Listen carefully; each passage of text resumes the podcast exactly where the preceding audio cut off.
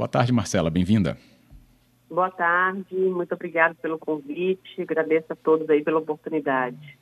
Que bom, obrigado também por ter aceito a nossa conversa para deixar tão claro né, para o nosso ouvinte, e acho que isso pode reverberar em trazer né, doadores, que acaba sendo o grande pedido quando a gente observa a questão de um estoque em baixa, assim como o do Emóis. Tem alguma característica que essa baixa está trazendo, diretora? Por exemplo, a influência, claro, da pandemia, mas também as questões ligadas à vacinação? É, geralmente nos meses mais frios do ano, né, acarreta geralmente essa baixa no número de doadores dentro dos hemocentros, né? E, comitantemente, durante a pandemia, nós já tivemos uma redução do número de doadores e as pessoas ainda estão com receio de comparecer dentro do hemocentro, né, devido ao distanciamento social imposto devido à pandemia. Então, assim, é, a vacinação, é, ela impede a pessoa de vacinar por um determinado período. Então, é bom que nós façamos esse alerta à população que a vacina, ela, impede, ela tem um período de inaptidão. Então, assim, se a pessoa ela imunizou com a Coronavac, ela tem um período de inaptidão por 48 horas. Ela tomou a AstraZeneca, a Pfizer ou a Janssen, ela, só, ela está inapta por um período de sete dias. Então, após esse período, ela pode estar comparecendo dentro do Hemocentro para estar realizando a doação por isso mesmo, essa é, interpretação desse momento em que a gente está falando tanto de vacinação, mas para que os ouvintes tenham também, inclusive, a segurança de seguir né, quanto, enquanto doador ou se tornar um. Só preciso fazer uma pausa para o Repórter CBN e voltar com outros esclarecimentos aqui para a nossa tarde. Tudo bem, diretora? Tudo jóia. De volta aqui a nossa tarde da CBN, voltando com o nosso alerta sobre os estoques de sangue do Hemóis no Espírito Santo. É um alerta necessário para o momento, mas que também pode até ser revertido sentido, conforme a gente vai trazendo mais entendimento das pessoas na importância da doação de sangue.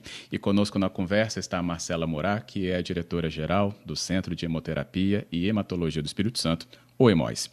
É isso, diretora, né? Esse alerta em relação a ter essa frequência né, estabelecida das pessoas doadoras é muito importante. E como que se restabelece um canal que acabou sendo impactado né, sobre as questões ligadas à pandemia, mas que a gente já percebe então que pode ter outra dinâmica? Então, é importante que as pessoas tenham é, a conscientização que quem depende é, de uma transfusão sanguínea, quem depende é, do hemocomponente que é extraído do sangue, ela depende da generosidade da população, que não há outro meio que nós consigamos extrair esse hemocomponente. Uhum. O, é porque as pessoas podem imaginar né, que é só o sangue, né, é, o todo, que acaba sendo levado para um outro, um outro paciente. Mas esses componentes, eles também têm outras funções tão importantes quanto para garantirem né, a recuperação ou a vida de uma outra pessoa. Sim, é, a bolsa de sangue ela é fracionada e nesse fracionamento nós podemos salvar até quatro vidas. Por isso que nós falamos que uma doação nós salvamos até quatro vidas. É, ela é, é, nesse hemocomponente fracionado na bolsa de sangue, ela é distribuída entre a hemácia, plaqueta, crio precipitado e o plasma. Então, é, cada paciente que está hospitalizado ou que passa por um momento de doença crônica, ele pode receber somente um hemocomponente ou pode precisar de um, de dois ou de três, depende da prescrição médica. Uhum, com certeza.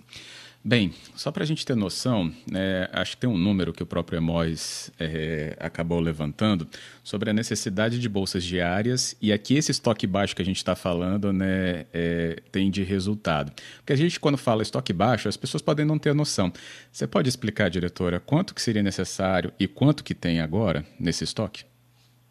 Eu vou dar um exemplo para vocês do O positivo e do O negativo que o O negativo é o sangue universal, que é o sangue que é, nós atendemos todos é, os casos de urgência, emergência, quando a pessoa sofre um acidente e chega no hospital, a gente não sabe ainda qual o tipo sanguíneo dessa pessoa, então uhum. precisa de passar por uma cirurgia de urgência, emergência, é o O negativo que é utilizado.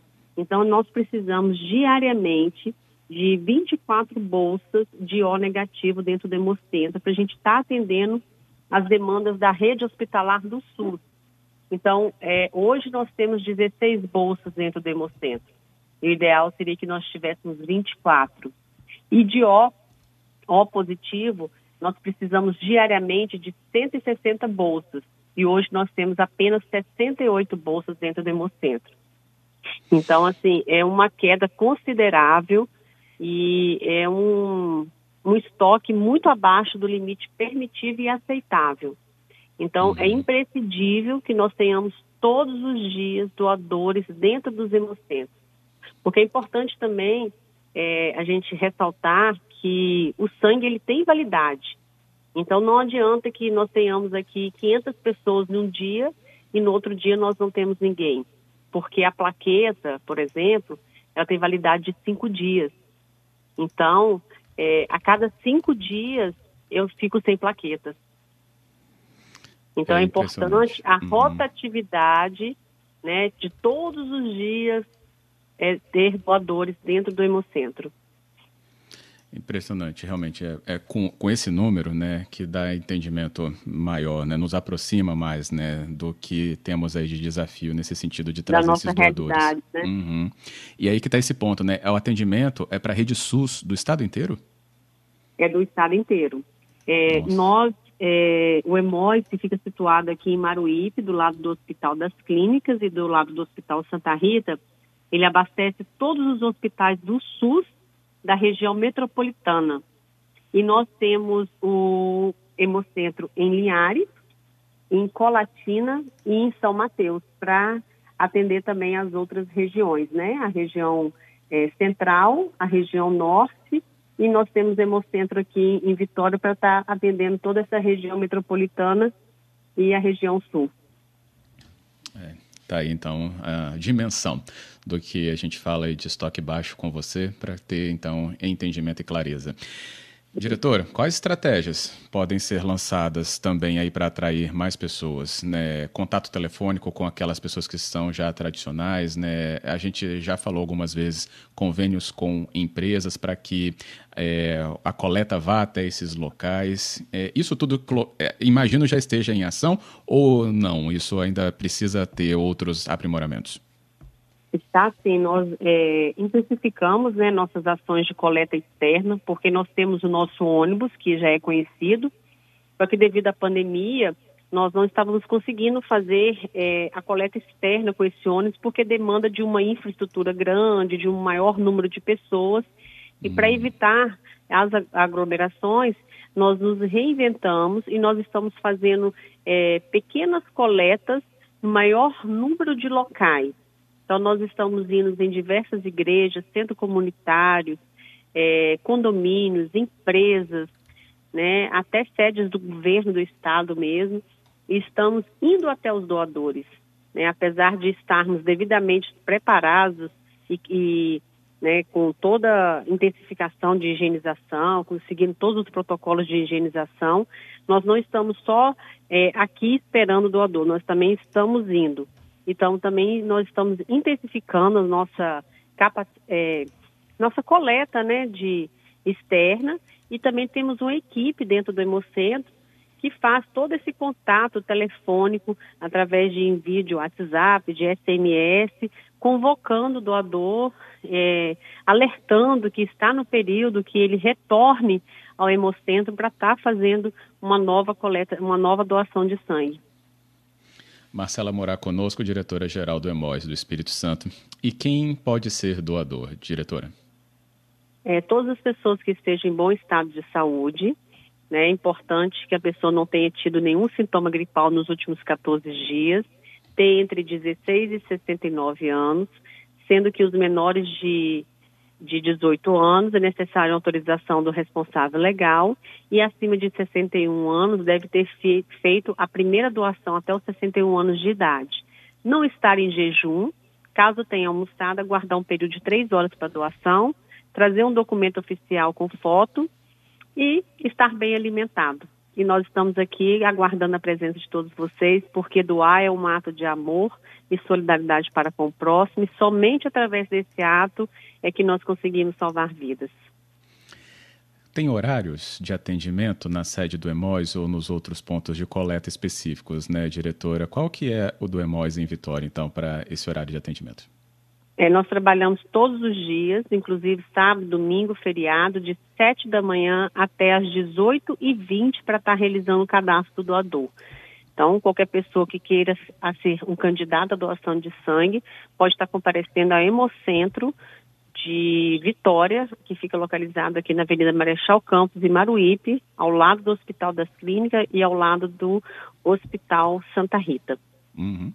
Do ladinho, entre os dois, não dá para errar mesmo. Todo dia, então, né? Sábado e domingo não tem desculpa, calor, frio, chuva ou sol.